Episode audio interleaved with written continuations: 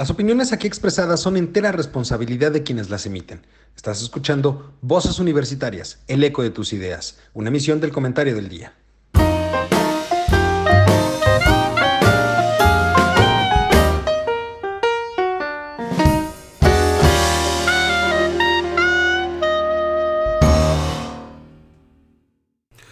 Hola, ¿qué tal? Ya estamos en este su programa Voces Universitarias, el eco de tus ideas, como cada semana totalmente en vivo a través del sitio del comentario del día, el comentario del en donde pueden encontrar columnas de opinión diariamente de forma eh, actualizada. Pero bueno, ya estamos, ya estamos, mi querido público culto y conocedor, con ustedes y en esta ocasión me acompañan como cada semana mis queridos amigos, compañeros y colegas.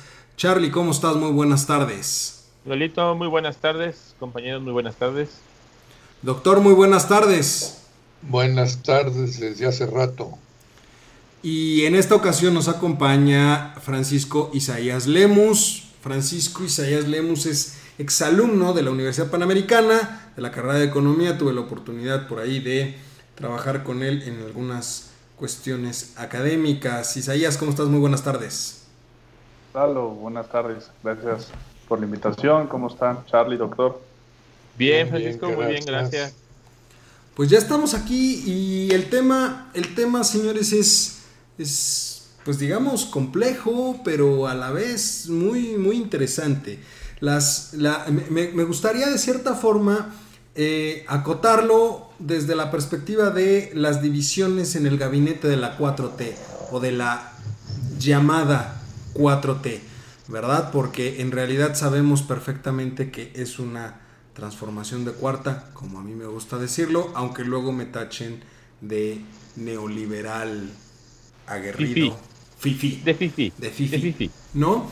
Pero bueno, en este sentido, todo esto surge a colación. Si bien es cierto que ya ha habido algunas pifias a lo largo del camino, ya ha habido algunas situaciones por ahí a lo largo del camino, surge precisamente por una razón muy interesante que fue la filtración de un audio la semana pasada del secretario del Medio Ambiente, Víctor Manuel Toledo, en el cual dice ciertas cuestiones que no son nuevas, que a nadie nos caen de novedoso, pero llama la atención que ahora sea de los primeros niveles de gobierno los que lo dicen, que es que en realidad la 4T no existe, que hay una gran eh, cantidad de divergencia entre los puntos de vista, nadie sabe bien qué es la 4T y pues hasta cierto punto nos deja entender que al interior de este proyecto, pues tal vez el único convencido es el presidente. Pero ojo, él menciona perfectamente en qué consiste y de qué se trata la primera transformación, la segunda transformación, la tercera transformación, y menciona él la cuarta transformación, pero en realidad nunca ha dicho realmente qué es la 4T, y pues a nadie le queda muy claro qué es la 4T. ¿Cómo ven esto? Vamos a empezar con este tema. Juan, ¿cómo lo ves? Bueno, pues este no es el no es la primera vez que ocurre una cuestión de este tipo, digamos en cuanto al hecho que se hagan señalamientos al presidente, eh, digamos, o más bien al gabinete. Mm, tú decías hace un momento, por ejemplo, que es la segunda ocasión, si entendí bien, que a Alfonso Romo se le señala como un posible punto de conflicto. Este, en la primera ocasión me dijiste con uh, Jiménez Espriu, yo no recuerdo esa, esa, esa vez. No, no, no, no, no. o sea, no, no, no, es la, no es la segunda vez, ya son varias las veces que se señalan a Romo. El primero que lo hizo fue Germán Martínez cuando renuncia al IMSS. Ah, Después lo da a conocer Carlos Ursúa cuando renuncia. Es cierto. Jiménez Espriu, si bien es cierto, no dio el nombre como tal, pero sí deja dicho que hay ciertas cuestiones dentro de la 4T que no generan, bueno, que no le dejaban trabajar. Y ahora eh, Romo, este, perdón, Toledo, da a conocer precisamente que él tiene varios roces, no solamente con Romo, sino con muchos otros integrantes del, del propio gabinete. Bueno, aquí yo creo que este hombre en cierta forma está haciendo un doble juego. Por un lado, pues tiene que darle la razón al presidente, pero sus intereses de carácter económico, que sabemos que es un empresario venido a, menos y que después resurgió, entonces este como que no sabe, entre comillas, no sabe para dónde agarrar y en un momento dado también ha estado un tanto cuanto desconcertado, sobre todo por esto último. Sí habría que señalar que él no ha declarado absolutamente nada, ni el gabinete ha declarado nada. O sea que todo el mundo está callado, me imagino que por instrucciones de Andrés Manuel ahorita. Él, como ya sabemos, se le rebalan las cosas. Cuando yo escuché en la mañanera, que rara vez lo hago, la mera verdad, él dijo que no estaba enterado, que no ha podido platicar con Toledo, creo que Toledo se apellida este hombre. Correcto. Entonces, no puedo creer que si en los curitos, si tú quieres llamarlo, y a ver, vente para acá, cómo estuvo el asunto, no hacerlo público para no darle a la gente conocimiento de que ya salió a la luz pública, que efectivamente ya salió un conflicto entre uno de sus miembros del gabinete y algún otro que está, en caso concreto, en la Secretaría de Agricultura, me parece, ¿verdad? El tal Toledo. Está, no, está, en la del medio ambiente, es secretario del medio, ambiente. Él hablaba también de contradicciones, o sea, eh, como que no alcanzaba a entender, no son palabras textuales, cómo iba a funcionar o cómo estaba funcionando esto. ¿Por qué? Porque pues bueno, no hay una coincidencia, no hay metas y objetivos específicos señalados, ni mucho menos que alcanzar.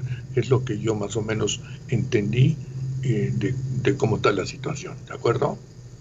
Totalmente. Charlie, ¿tú cómo lo ves?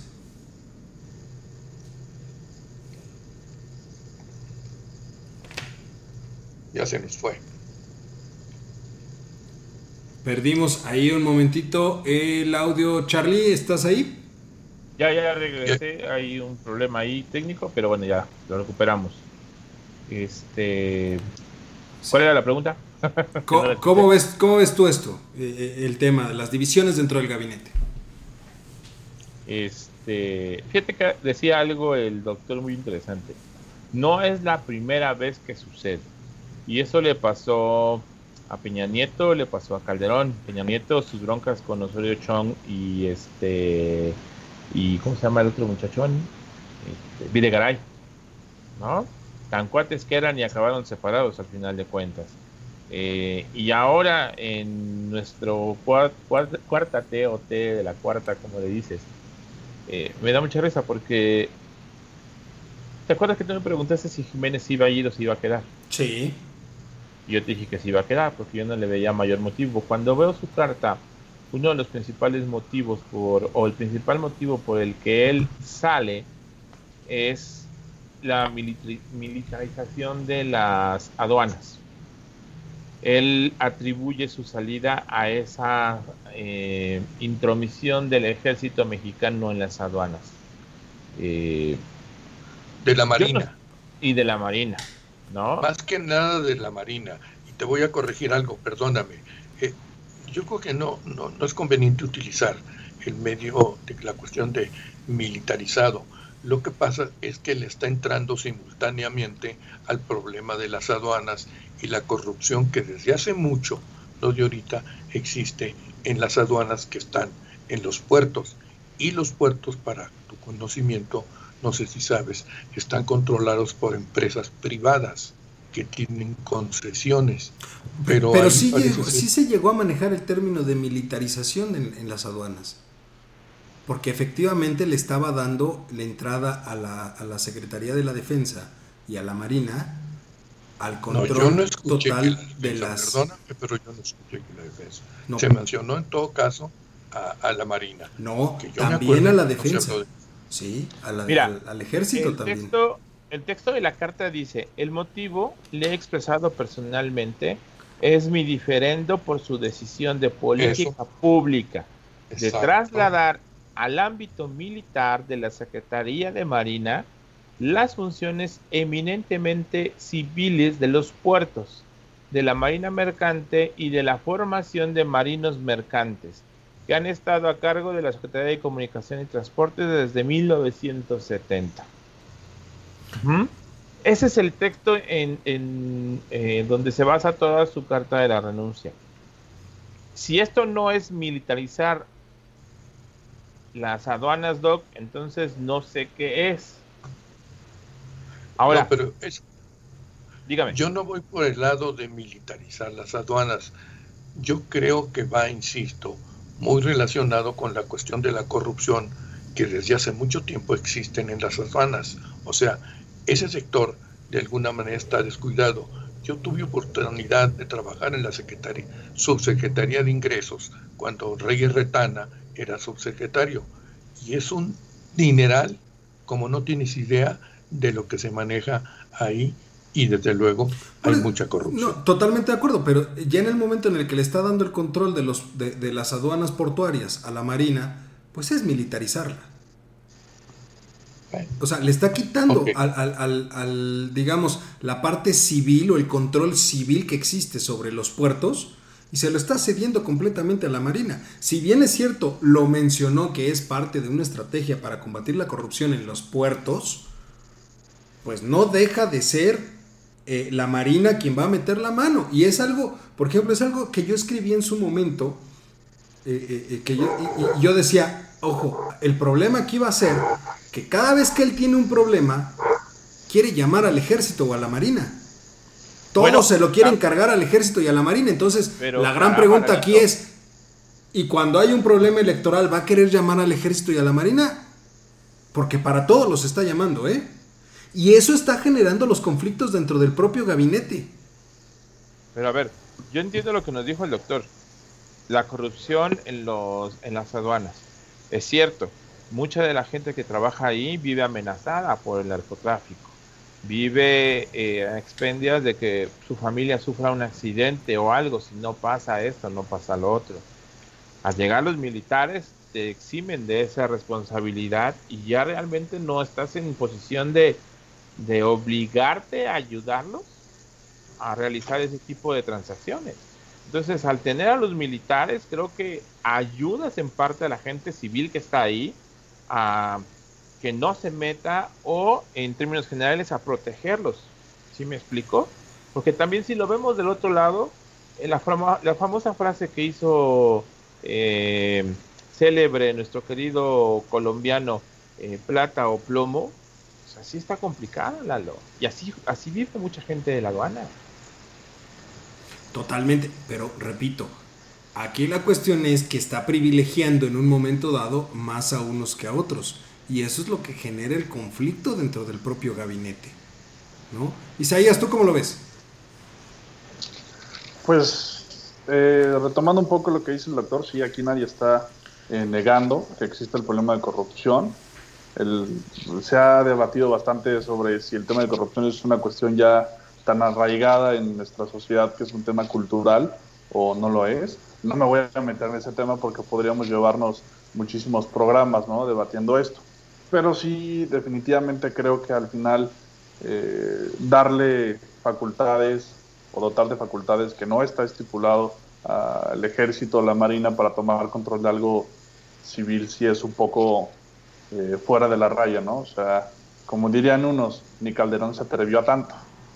Entonces, eh, evidentemente este tipo de, cuestiones va, va, a generar algún tipo de roce con los secretarios, subsecretarios o directores en las distintas áreas, ¿no? Porque al final, eh, quieras o no, existe una jerarquía dentro del gobierno que hasta sexenios anteriores se respetaba. Si el presidente está por encima de todo en la parte jerárquica, pero hasta cierto punto eh, se mantiene el orden ¿no? y, una limitante en los poderes dentro de las secretarías.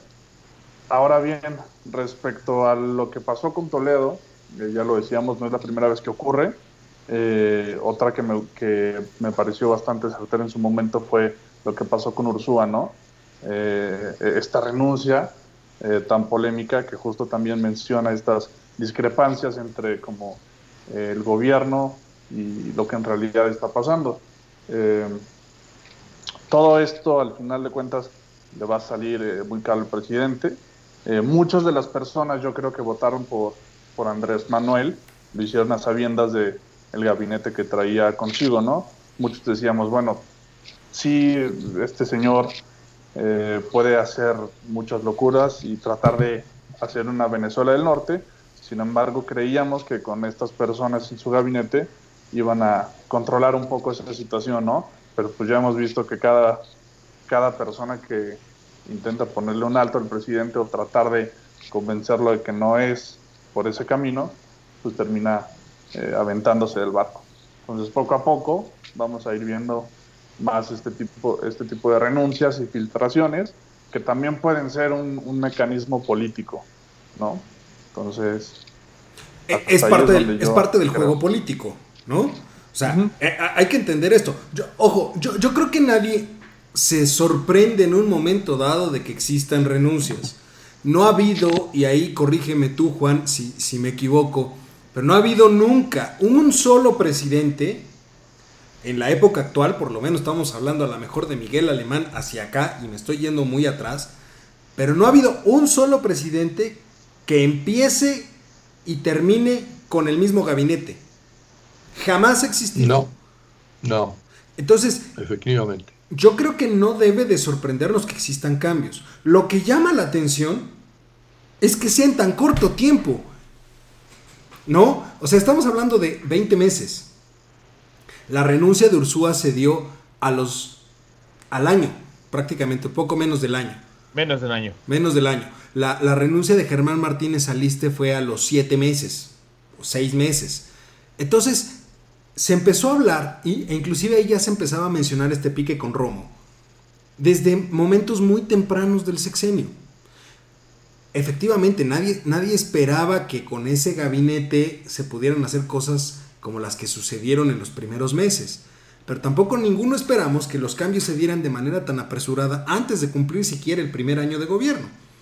Hoy estamos a 20 meses antes del segundo año de gobierno y ya tenemos la renuncia, ya se tuvo la renuncia de dos secretarios de Estado, Hacienda y Comunicaciones y Transportes. También han salido subsecretarios renunció el director general del IMSS. Entonces, es un cúmulo de cuestiones que, si bien es cierto, las divisiones dentro del gabinete siempre han existido en todos los exenios, aquí este, un poquito también acudo a, a, la vivencia histórica y, y a la memoria histórica que tenemos todos, pues no recuerdo yo, y corríjanme, pero yo no recuerdo un solo gabinete donde todos estuviesen de acuerdo Siempre hubo peleas entre unos y otros. Creo yo, Juan, aquí otra vez corrígeme si me equivoco, pero creo yo que hasta Ernesto Cedillo, todos los presidentes anteriores, incluido Ernesto Cedillo, creo que los gabinetes estaban sumamente divididos después de la segunda mitad del sexenio, que es cuando venía el proceso de sucesión. Y ahí todos le pegaban a todos porque todos querían brillar en un momento dado porque todos buscaban el hueso. Ahí hay una cosa muy interesante que en materia política siempre se vino manejando. No sé si ustedes lo saben. El presidente gobierna, dos años, o más bien tiene dos años para acomodar su gabinete. Gobierna otros dos años y a los siguientes dos años ya todo mundo quiere desaparecer o va buscando por dónde va a ir la jugada para en todo caso reintegrarse o integrarse al partido o alguna diputación o alguna senaduría. Esos son los famosos seis años que, en que gobierna una persona que es el presidente de la República. Como te digo, el primero para acomodarse. Vamos a ver cómo funcionan los que puse. El segundo año, sí, aunque no funcionen, gobierna y ya después de los dos años ya cada quien para su lado, de una u otra manera, y comienzan las divergencias, y comienzan los celos, y comienzan los chapulines, etcétera, etcétera, ¿no? Por ahí vea el asunto. Que tiene que ver justamente con los intereses propios. Claro. Hay, eh, creo que ahí hay una cuestión interesante, porque eh, hay una pluralidad siempre, debe de haber una pluralidad siempre dentro del gabinete. Y creo que eso abona el hecho de tener tanta pluralidad y en un momento dado tener diferentes puntos de vista, pues necesariamente puede abonar a cualquier proyecto. Pero creo yo que en esta situación, en esta circunstancia en específico, la pluralidad que pueda tener el gabinete es mal vista por el presidente. ¿Cómo ves tú, Isaías? Totalmente. Eh, el presidente ha mostrado, yo creo, eh, como cierto, esa resistencia de que existe una pluralidad, ¿no? También es importante decir que no acepta nuevas ideas o ideas que estén fuera de, de su visión, ¿no? O de su o que no embonen en su llamada cuarta transformación. Es natural. a ver, yo, te preguntaría aquí en, este punto, y les preguntaría también a Juan y, a Charlie. ¿Alguno de aquí entiende qué es la 4T? O sea, creo que podemos partir de ahí. ¿Alguno pues, de ustedes entiende él dice que la primera fue la independencia, la segunda fue la, la reforma, la tercera fue la revolución y la cuarta es la de él. Ahí viene la cuarta transformación. Esa es el significado de la cuarta T. Significa que tiene que haber un movimiento, no, un cambio. A ver, es que ese es el momento de la 4T, más no es la 4. A ver, la independencia, si nosotros nos vamos, ¿qué es la independencia? fue separar el gobierno de España y hacernos independientes o una nación independiente. Ah, completamente de acuerdo. ¿De acuerdo? Ahora, en esos mismos términos, ¿quién puede entender hoy qué es la 4? ¿Qué busca la 4T? Porque, ojo, si no se entiende la, si no se entiende la 4T, ¿eh? por eso, si no se entiende la 4T, evitar la corrupción, ¿ok? Evitar la corrupción y evitar la corrupción. Porque ese fue el mensaje de, campaña del señor. Pues, entonces, ¿qué pasa con todos los que están renunciando? Porque están renunciando alegando cotas de poder que nada abonan entonces a una 4T. pero tú siempre ves el lado contrario, ¿no? Tú siempre ves el vaso medio lleno o medio vacío, dependiendo de, de qué lado te acomodes. Pero ¿qué pasa si ahora los que están renunciando y aunque se quejan y hacen su berrinche y sacan una carta, verdaderamente lo que están haciendo está funcionando. En Secretaría de Hacienda y Crédito Público. ¿No? Okay. ¿Quién se fue? ¿Y quién llegó? ¿Se ha mantenido la economía? Bueno, ¿ha sobrevivido? No. ¿Tú dices que no? A ver, 12 millones dicen que no. 12 millones, en marzo y abril dijeron que no. Eh, es que a ver, Justamente, justamente abonando a lo que tú estás diciendo, Charlie. El que se fue prácticamente insistió durante todo el tiempo que estuvo en que no se cancelara el aeropuerto, que fue la primer, el primer gran error económico de, este, de esta administración. Insistió, insistió, insistió, no lo logró, sale y el que llega a todo le dice que sí.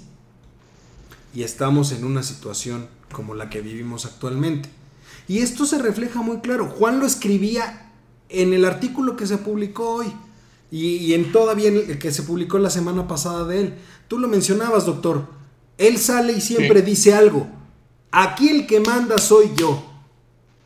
No, y eso lo dijo en un discurso en alguna parte del territorio nacional, que de alguna manera se salió de sus cabales y dijo, y casi golpeó tipo Carlos Salinas, que le criticaron mucho en alguna ocasión, que había golpeado su mesa en una reunión de gabinete y se lo tomaron muy a mal. Pues este hombre lo dijo en frente de un público, efectivamente también, como dicen, ¿saben qué?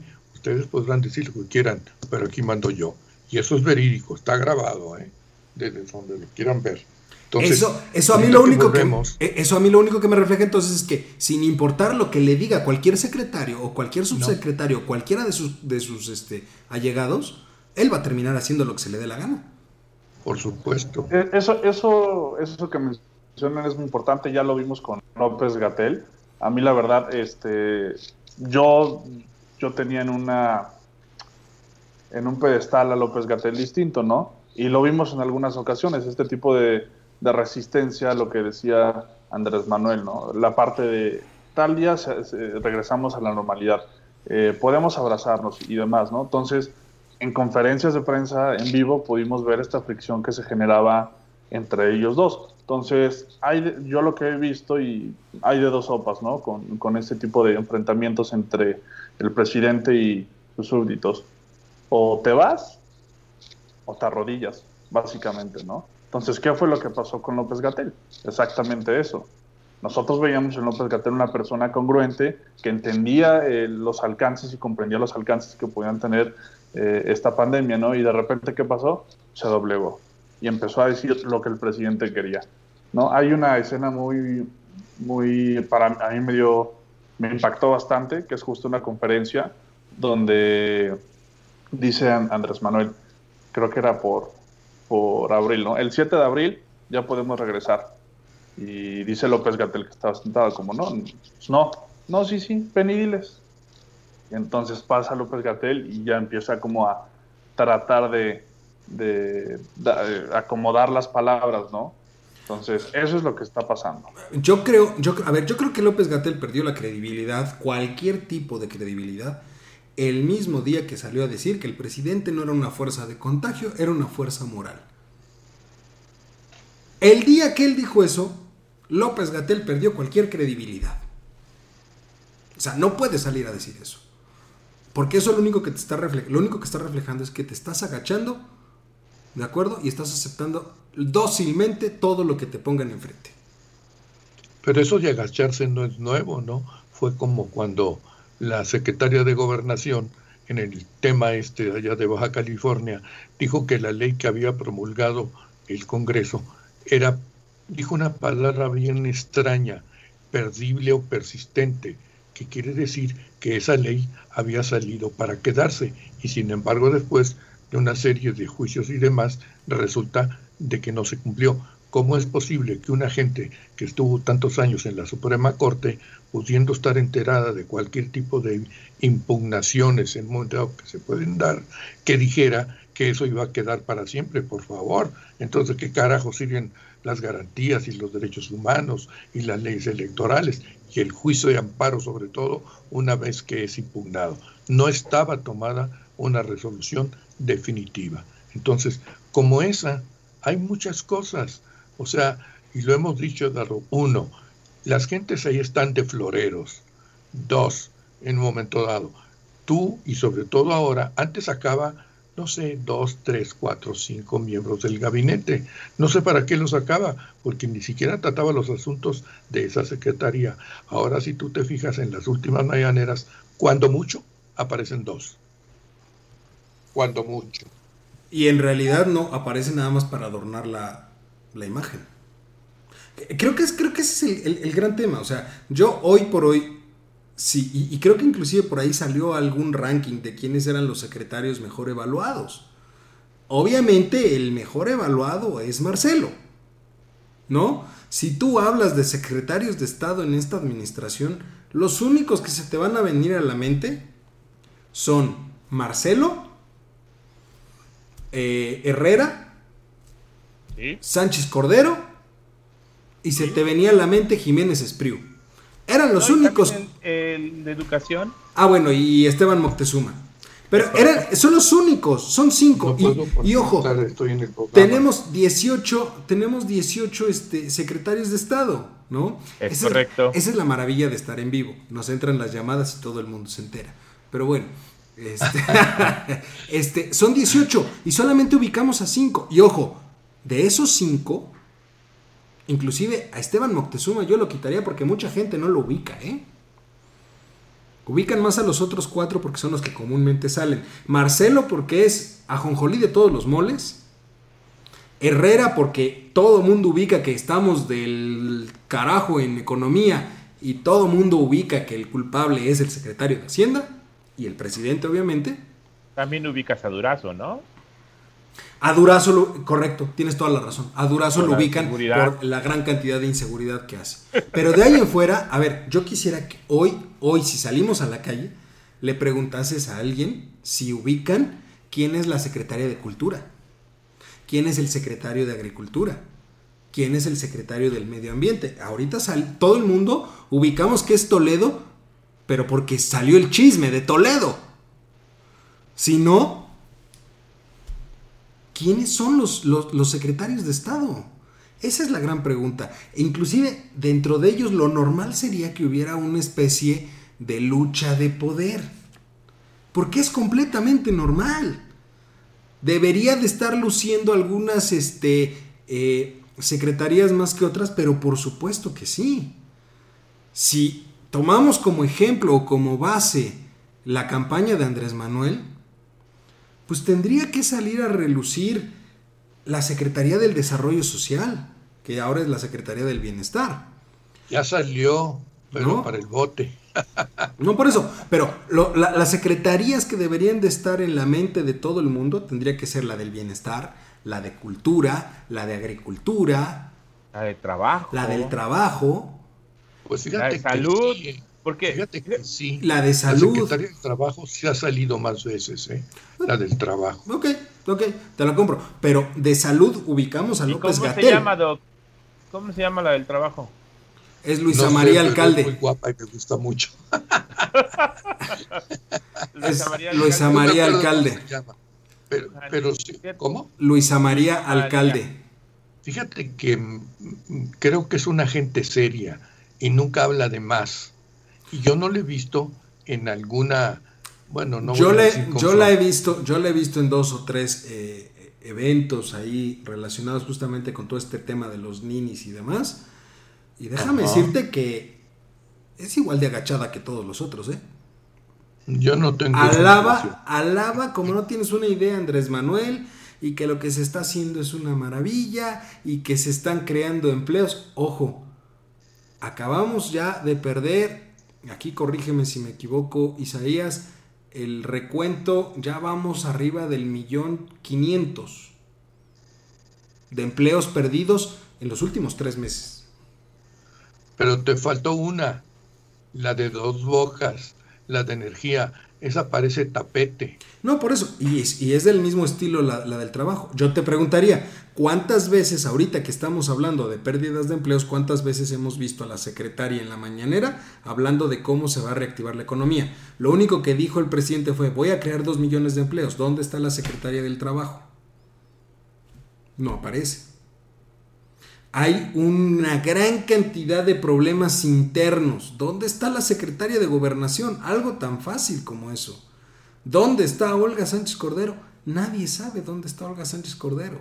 De la pues misma en forma... Un principio, en un principio sí salía, Eduardo, y ya tiene rato que la desplazaron.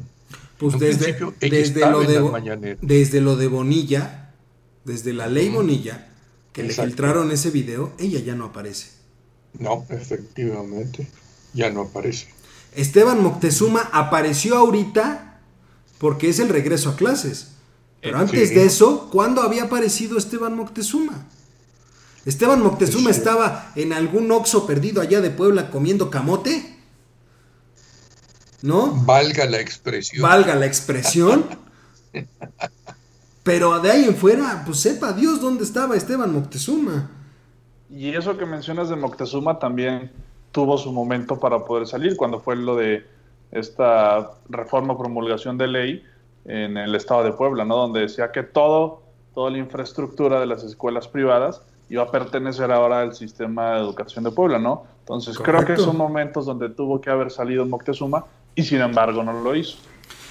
Y tienes el gobernador. Por eso, y tienes también a una del gobernador. El gobernador es una cosa para el gobernador, mira. No, no, no es por otra cosa, pero el gobernador es un hombre que por simple dignidad personal debió de haberse retirado hace mucho tiempo. Barbosa, bien que, o sea, independientemente, yo no dudo que tenga una capacidad y un colmillo político impresionante. Pero Barbosa hoy es un hombre enfermo, diabético, perdió un pie, está medio ciego ¿Qué hace ahí Barbosa? El poder. Claro. El poder por el poder. Y volviendo a los secretarios, por ejemplo, ahí tienes una, una, este, eh, está la doctora Márquez, la de economía. Las primeras cosas que salió a decir es que la mejor forma de reactivar la economía, fíjate, lo decía la secretaria de economía, la mejor forma de reactivar la economía era promocionando el mole artesanal. A ver, yo no dudo que seamos, yo no dudo que tengamos muy buen mole artesanal. El mole, el mole es bueno. Eh, no, yo no lo dudo y se antoja. Pero oye, no, una secretaria de Estado no sale a decir eso. Además, Oye. ¿dónde estuvo? ¿Dónde estuvo? No, nada, ella nada más decía el mole artesanal. Y, y mi pregunta es, ¿dónde estuvo la Secretaría de Economía en los momentos álgidos de la relación con Estados, de la relación comercial con Estados Unidos? El que Bueno, salió a dar la cara fue, fue este Marcelo. Marcelo. Pero la Pero, doctora. Bueno, pero es que también debemos de considerar que Marcelo Ebrard es secuestra aparte, ¿no? Como quien dice. Entonces, Marcelo Ebrard tiene ya un plan político donde pues, él es la, la joya de la corona, ¿no? Y creo que todos lo sabemos, que es al final ser el candidato eh, ¿Es el natural de, Estoy de acuerdo con eso. Y, y ya que tocamos el tema, a mí no me parece tan, tan mala idea eso. Ahora, eh, yo soy del, del 93, entonces no me tocó vivirlo eh, tan, tan en la piel, pero recuerdo que cuando fue el sexenio de, Andrés Manuel López Obrador, la Ciudad de México era, era- era un caos, ¿no? Eh, me acuerdo que había fotografías eh, justo en la Avenida Universidad y Miguel Ángel de Quevedo, donde de los que son ocho carriles que había, únicamente se podía transitar en dos por el ambulantaje, ¿no? Sin mencionar todos los secuestros, lo, de, lo del hijo de Martí y demás. Entonces, ¿qué pasó después de eso? Marcelo Ebrard quedó como jefe de gobierno y creo que cayó como anillo al dedo, ¿no? Entonces, creo que muchos, eh, por cuestión histórica, eh, relacionamos esa, esa parte con, con lo que está sucediendo ahora, ¿no?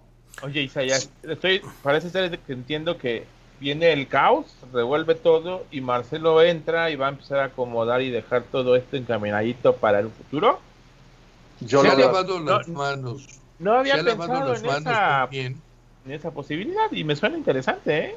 Es una Sí, buena eso. teoría. Se ha lavado las manos y ha evitado estar tan cerca del presidente. ¿Sí o no? No está tan cerca del presidente. Pero a ver, recordemos también la historia de Marcelo. Marcelo Sí. como jefe de gobierno tuvo una buena actuación. No lo voy a negar. Sí tuvo una buena actuación. Mejor que Andrés Manuel, totalmente. Totalmente. Pero hay que recordar algo. Marcelo, a Marcelo se le salió de las manos el conflicto de seguridad en la Ciudad de México. Recordemos que Marcelo era secretario de Seguridad Pública con Andrés Manuel.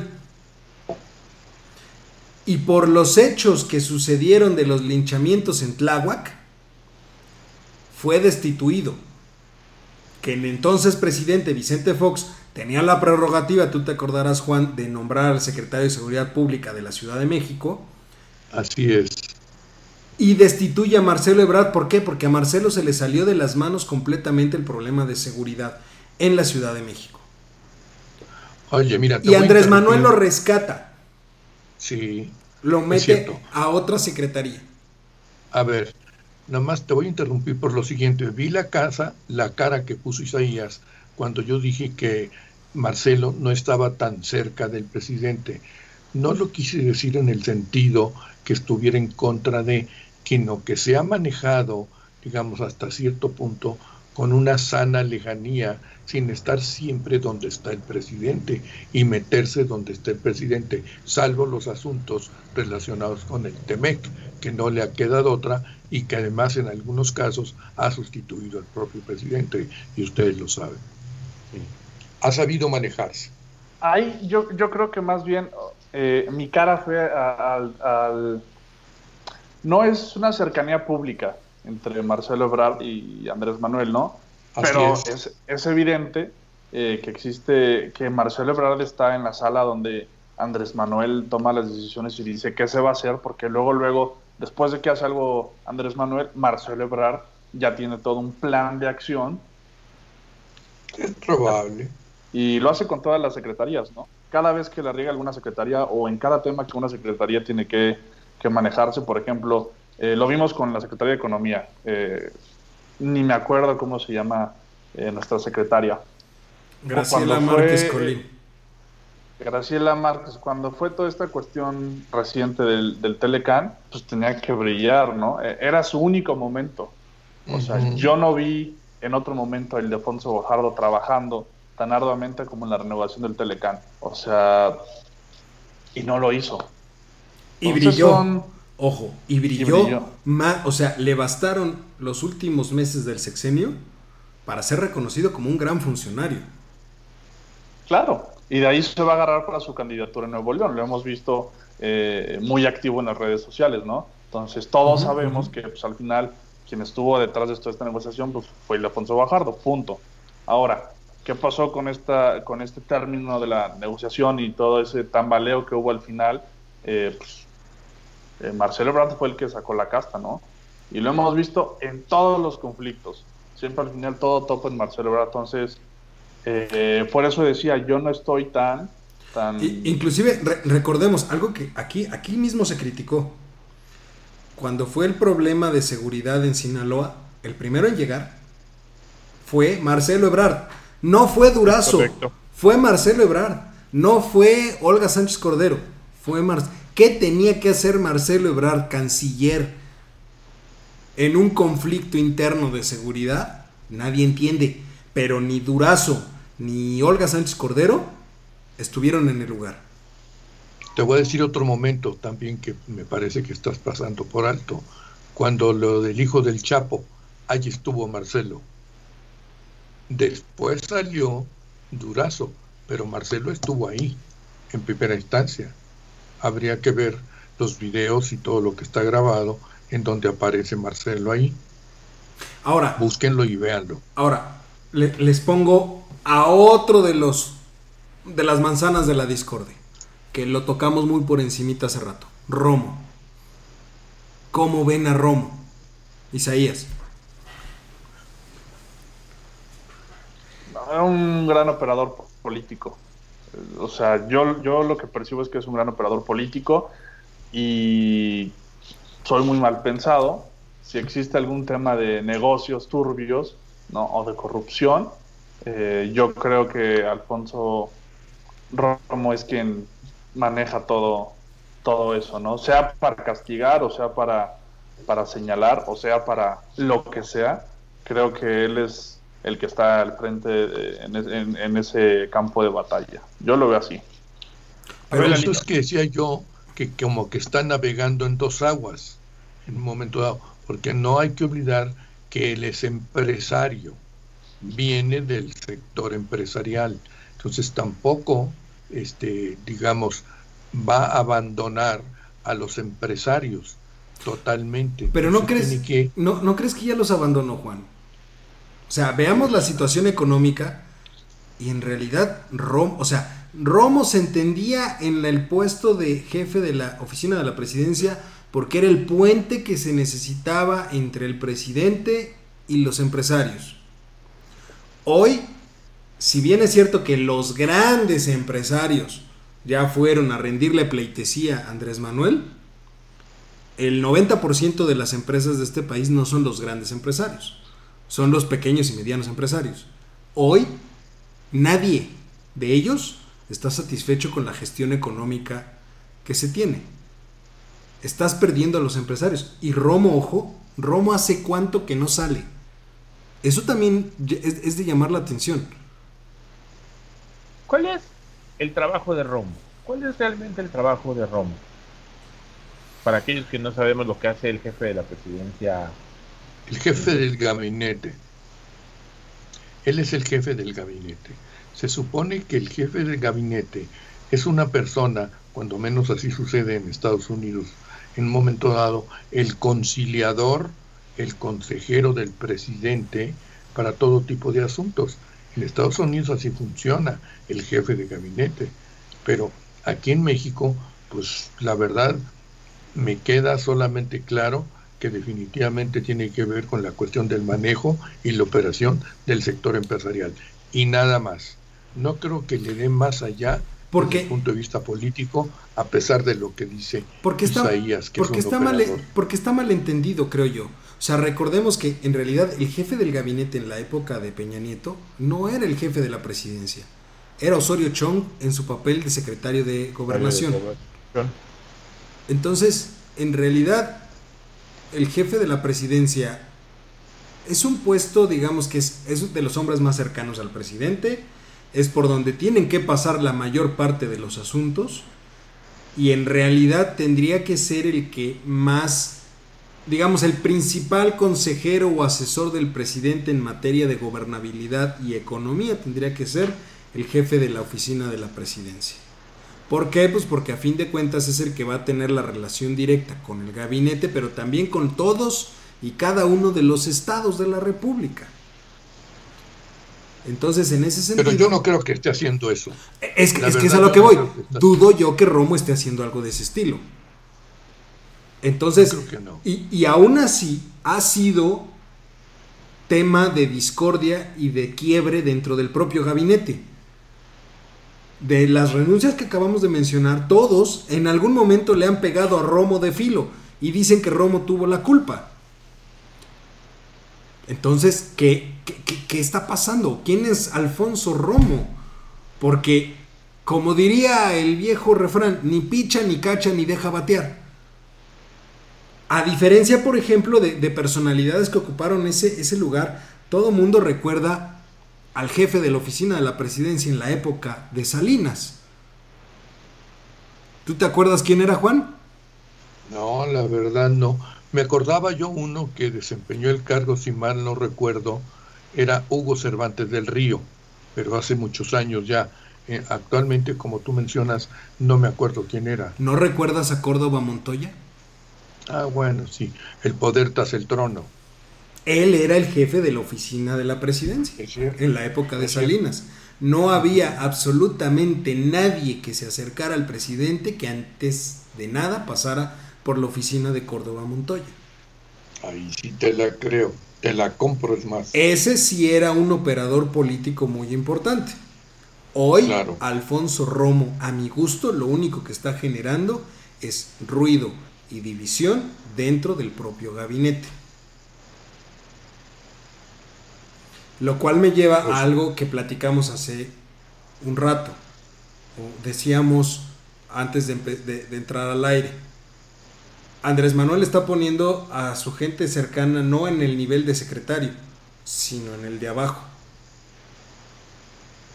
Y eso puede, ser más perjudicial. Puede perjudicar de una manera importante. O, o, no sé cómo lo ven ustedes. Yo lo veo así. Porque entonces si me está poniendo el jefe de mi jefe, pues yo tranquilamente me salto las trancas, ¿eh? Y entonces el poder de los propios secretarios queda diluido. Sí, y las decisiones se le van a atribuir al final al, subsecretario, ¿no? Entonces, si algo bueno o a los, sale. O a los titulares de los organismos. así de fácil te la pongo, Charlie. ¿Cuántas veces has visto al secretario de salud en este periodo de pandemia? Dos. Ay, como una o dos veces. Cuando mucho. Ajá. ¿Quién, Siempre ha sido el subsecretario. ¿Quién brilla ahí? El subsecretario y Zoé, Robledo, como director del IMSS. Así es. Pero el secretario, ni pinta. O luego sale y no habla. Se queda ahí calladito esperando a que su estrella haga todo el show. ¿Quién brilla en gobernación? Marcelo Ebrard, aunque no pertenezca. Marcelo, aunque no pertenezca ahí, correcto. Pero en gobernación, si tú me dices, hoy en día, ¿quién, quién brilla en gobernación? Pues los subsecretarios, ahí está Santa Claus, que diga este, Encinas. Encinas, que también es del grupo de trabajo de Marcelo Ebrard. Correcto. ¿No? Y así nos podemos ir por secretarías. En, el caso, por ejemplo, de, de la Secretaría de Hacienda, pues sale más a hablar el subsecretario que el propio secretario. Y así sucesivamente. En un principio sí estuvo saliendo, ya después desapareció. Herrera sí. Pues porque tampoco, tampoco creo yo que sea muy agradable que te estén contradiciendo y te estén callando a cada rato. O sea, ahí tú, tú recuerdas perfectamente lo que sucedió en esa mañanera, ¿no, no Isaías? Cuando, cuando lo del cubrebocas. O sea, se le, se le plantó a, y, literalmente, yo no creo que el secretario haya dicho eso. Volteó a ver al secretario y Herrera no sabía dónde meterse. pero se le veía una cara de, de, de, de, de susto, de horror y de pánico impresionante. ¿No? Sí, o sea, al final, ese es, yo creo que es una jugada muy, muy reprobable, ¿no? De Andrés Manuel. Eh, porque o sea, estás tachando cañón la, la, la investidura del, de los secretarios. O sea, y los expones contra la espada y la pared. Y llega un punto donde evidentemente el secretario va a tener que decir, en este caso Herrera, bueno, pues, ¿te hago caso no te hago caso? Tomo estas decisiones, tomo estas decisiones que ya se están viendo, hago que me humilles públicamente, no dejo que me humilles públicamente. Entonces, y regresamos a lo que hablábamos al inicio. Cuando llegue ese punto, pues vemos quién se, Es que quién si se dobla y dejo- quién no se dobla. Si me dejo que me humilles públicamente, estoy asegurando mi trabajo. Eso es poca vergüenza profesional. Y Yo, yo, yo estoy de acuerdo. Po- ¿no? Poca esa parte. dignidad, poca dignidad profesional, diría Por yo. eso, vergüenza en un momento dado y también dignidad. Ahora, bueno, el caso de Herrera también ahí me parece eh, un poco más, más complejo. Eh, recordemos que se decía, antes de que se fuera Ursúa, que Herrera le iba a ganar, ¿no? Herrera se iba a bajar del barco mucho más antes que Ursúa. Al final, pues, se anticipó Ursúa y quedó Herrera, ¿no? Entonces, yo, en lo personal, no considero a Herrera una persona incapaz. Eh, creo que tiene una capacidad enorme. Sin embargo, puede ser desde otra, desde otra perspectiva que la decisión de Herrera de estarse quedando en, en el, en el gabinete y dejar que lo humillen de vez en cuando y las decisiones es para tratar de por lo menos, eh, no sé, eh, quitar alguna de las decisiones tan locas y, eh, y burdas que puede tomar el, el presidente, ¿no? Entonces puede decir, prefiero estar yo a que esté otro pelmazo, ¿no? Entonces, pues esa puede ser otra lectura. Pero es un arma de doble filo, ¿eh? Porque le puede explotar la bomba en las manos. Y puede salir peor a que si se hubiera ido en el momento adecuado. Y tocaste un- una cuestión muy interesante. Yo no creo, hoy por hoy, y salvo su mejor opinión, pero yo no creo que ni una sola persona, ojo, ninguno de los floreros del gabinete está mal preparado. Creo que todos tienen grandes credenciales. Todos, sin menospreciar a ninguno, todos tienen una gran formación y todos tienen una gran experiencia en sus áreas de expertise. El problema está, y tú recordarás, eh, Juan, que alguna vez lo platicamos tú y yo, el ejemplo que ponía yo era de Olga Sánchez Cordero. Yo no entiendo qué le pasó a Olga Sánchez Cordero del momento en el que salió de su casa a que llegó a la oficina. Porque cuando salió de su casa era la exministra Olga Sánchez Cordero, una de las que fue una de las ministras más aguerridas que ha tenido este país, defensora de las causas de las mujeres, defensora de las causas, eh, digamos, más revolucionarias que llegaron a la corte en su momento. Era muy aguerrida. Llegó al despacho en Bucareli y es una mujer totalmente distinta. Para muestra un botón, ¿qué hubiera dicho Olga Sánchez Cordero siendo ministra si hubiese llegado o le hubiesen planteado la posibilidad de reducir en un 70% el presupuesto del Instituto Nacional de las Mujeres? Una feminista como era o como es Olga Sánchez Cordero. Hoy el Instituto Nacional de las Mujeres depende de gobernación y ¿qué hizo ella para evitar que le quitaran el 70% del presupuesto? Nada. Nada. Y si te vas con cada uno, yo no creo que ninguno no esté preparado para el puesto.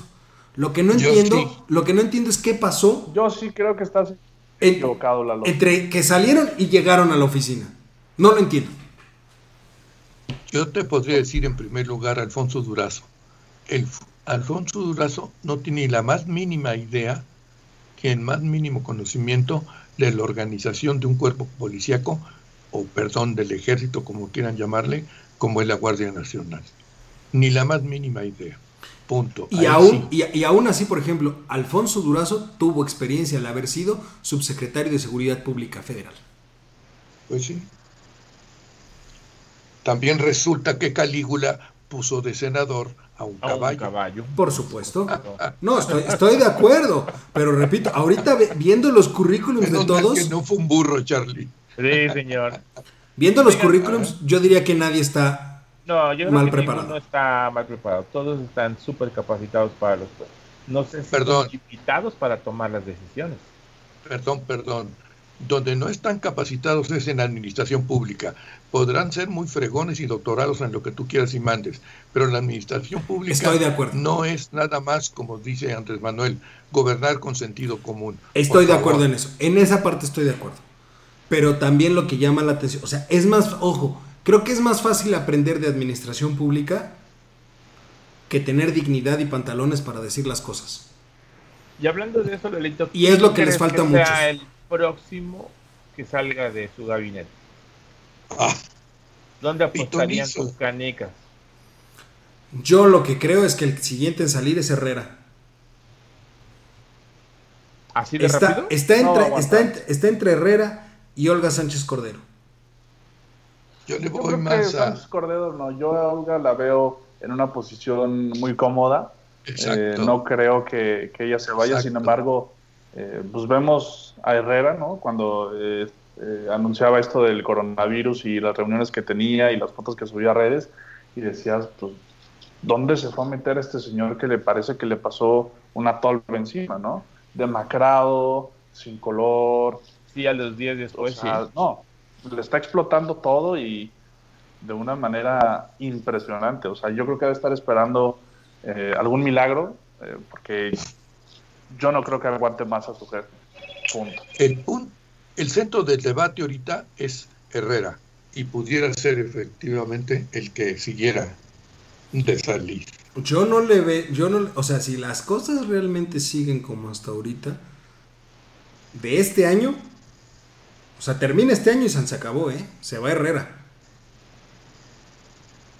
No le veo más. Está por- O sea, llega diciembre, a lo mejor estamos hablando del informe de gobierno en septiembre, le da un par de meses más, octubre, noviembre, y renuncia. Sale del gabinete. Es- Y- Espero y- que y estén grabando este programa para que lo saquemos a colación. Sí, claro. y vuelvo, y ojo, no por una cuestión de incompetencia, No, yo tampoco. es por una Yo cuestión no en donde no hay espacio para maniobrar, no hay espacio para trabajar y se terminan tomando las decisiones de forma arbitraria desde Palacio Nacional. Y ahí no hay manera de, de, este, de, de solucionar eh, la- las cosas. Te muevas a donde te muevas, van a terminar haciendo lo que él diga. Y sobre todo porque tus operadores, que son los que están abajo de ti, los puso él. Entonces volvemos al tema anterior. Se saltan las trancas porque él mismo, el presidente, se salta las trancas. No le pide a los secretarios que se haga algo. Él instruye y le pide que se hagan las cosas a los niveles de abajo de los secretarios. Entonces el secretario da igual si está o no está. Él instruye al director del IMSS, él instruye al director de migración, él instruye a la Guardia Nacional, él instruye a quien tenga que instruir, menos a los secretarios. A ver, aquí voy a sacar a relucir un tema que creo que se va a salir un poco de lo que estamos viendo. Por ahí ha venido circulando un rumor, en todo caso, que quieren incorporar a la Guardia Nacional al ejército. Ojo, Pues sería reg- regresar Nacional. al principio, ¿no? exactamente. Sería regresarla Sí, de donde salió. aquí, porque ahí hay una serie de problemas en cómo llegan muchos miembros de la Guardia Nacional, entre ellos la Policía Federal, a la propia Policía, a la propia Guardia Nacional, obligados en un momento dado. Civiles que también, como quien dice, no tengo chamba y me voy a la Guardia Nacional. ¿Dónde correcto. están los 150 mil elementos que dijo Alfonso Durazo que estarían ya al servicio en la Guardia Nacional? No llegan a 50 mil, por favor. Pero bueno, eh, ya estamos eh, en el cierre muy rápido en, en una, una- una última reflexión sobre, sobre el quiebre del gabinete. Van, ¿Ven un posible eh, rumbo parejo para todos o creen que esto va a seguir hecho un verdadero relajo? Vamos Va a seguir de igual. volada. ¿Tú crees que va, a seguir igual? Charlie. Yo veo cambios y no por precisamente porque quieran dejar el gabinete, sino porque están buscando sus eh, ¿cómo te digo? buscando sus propias campañas políticas. Vienen elecciones en el 21. Así Muy importante, algunos, muy importante. algunos de ellos van a dejar sus puestos para buscar candidaturas. Entonces, Durazo. Ahí va a haber más movimientos. ¿eh? Durazo es uno de los que más suena para irse a competir a Sonora. Entonces, eh, abusados con esos cambios, porque no es porque quieran dejar al presidente, sino porque quieren buscar su trayectoria política. Entonces, Supervivencia política. Ah, es ¿no? correcto. Entonces, pues mira, que se hagan bolas, yo ya estoy en un estado y más chiquito y a ver cómo trabajo. Pero bueno, Isaías. Yo considero que va a ser una combinación. Eh, en algunos casos va a ser porque ya no hay cabida para ellos, punto, se acabó, ¿no? Cuando, por más que intentes, pues hay momentos donde ya no puedes. Y otro por la cuestión de las campañas electorales, que también ahí ya eh, se presta para un, una discusión de, de varias horas, ¿no? Sobre Así todo es. con noticias que nos van saliendo, como lo de Lozoya y la declaración de hechos que acaba de hacer hace apenas unas horas ante la PGR. Entonces, to- todos es- este tipo de cuestiones van a, van a impactar en mayor o menor medida en alguno de los, de los secretarios o directores de- del gabinete, pero va a haber cambios. ¿no? Como lo, lo decía al principio el doctor, eh, los años importan es de transición y los dos primeros iniciando el, periodo del sexenio, ¿no? El tercero ya no importa porque son campañas, el cuarto olvídate, el quinto ya viene- Nos estamos cortando ya. se diría me está yendo un poquito tu, tu Ah, sí. audio, se me está yendo un poquito tu audio, pero, pero bueno, eh, efectivamente, o sea, a ver, yo también creo que va a haber cambios, ojo, también pienso que varios, varias personas cercanas y del gabinete van a terminar saliendo con eh, premios de consolación, que son las plurinominales, tanto en, este, en los estados como en la federal, en un momento dado, porque también necesita afianzar la parte legislativa para la segunda mitad del, del, del sexenio. Pero bueno, este, pues muchísimas gracias. Eh, doctor, muchas gracias. Charlie, muchas gracias. Gracias. Isaías, muchísimas gracias. Este, bienvenido a este programa. Esperamos tenerte aquí de vuelta muchos, muchas emisiones más. Este, y sobre todo, muchas gracias a usted, mi querido público culto y conocedor. Ya sabe que nos puede encontrar en todas las redes sociales. Nos encuentra en Linktree. Aquí, ahí puede encontrar los QRs de las, de las cuentas de voz universitarias y del comentario del día. Y pues nos escuchamos la próxima No se les semana. olvide el jueves escuchar. El jueves, hora libre, la nueva emisión del comentario del día, conducida por jóvenes universitarios. Los invitamos a que lo, lo sintonicen una y media de la tarde. Y pues nosotros tenemos una cita el próximo martes, Martes. cuando sea de nuevo momento de escuchar estas voces universitarias. Les agradezco mucho y excelente, No excelente dejen de, semana. no dejen de leer mi artículo que salió publicado. Y el artículo del doctor, por supuesto, el estado del sin derecho. Se publicó el día de hoy en el comentario del día. Vayan a verlo, que también estemos pendientes en esta semana. También publicación. Vamos a comprometerlo de una vez aquí en vivo. Isaías eh, tiene que publicar esta Uf. vez esta semana. Y también, ¿por qué no Charlie? Charlie tiene que publicar. Sí, yo venga, yo también les publico. No sé qué voy a publicar porque ya vimos seguridad, ¿no? Sí. Entonces, este, Tecnología ya lo vimos también. Ah, Vimos tecnología. Déjame ver qué les. Ah, lo que puedo hacer es escribir el artículo sobre educación. Bueno, Tecnología y educación. La semana pasada. Tecnología y educación. Y es un reto brutal. Ya estás. ok. Vámonos. Pues ahí está. Muchísimas gracias. Tengan un excelente cierre de martes y nos vemos la próxima semana. Hasta luego. Hasta luego.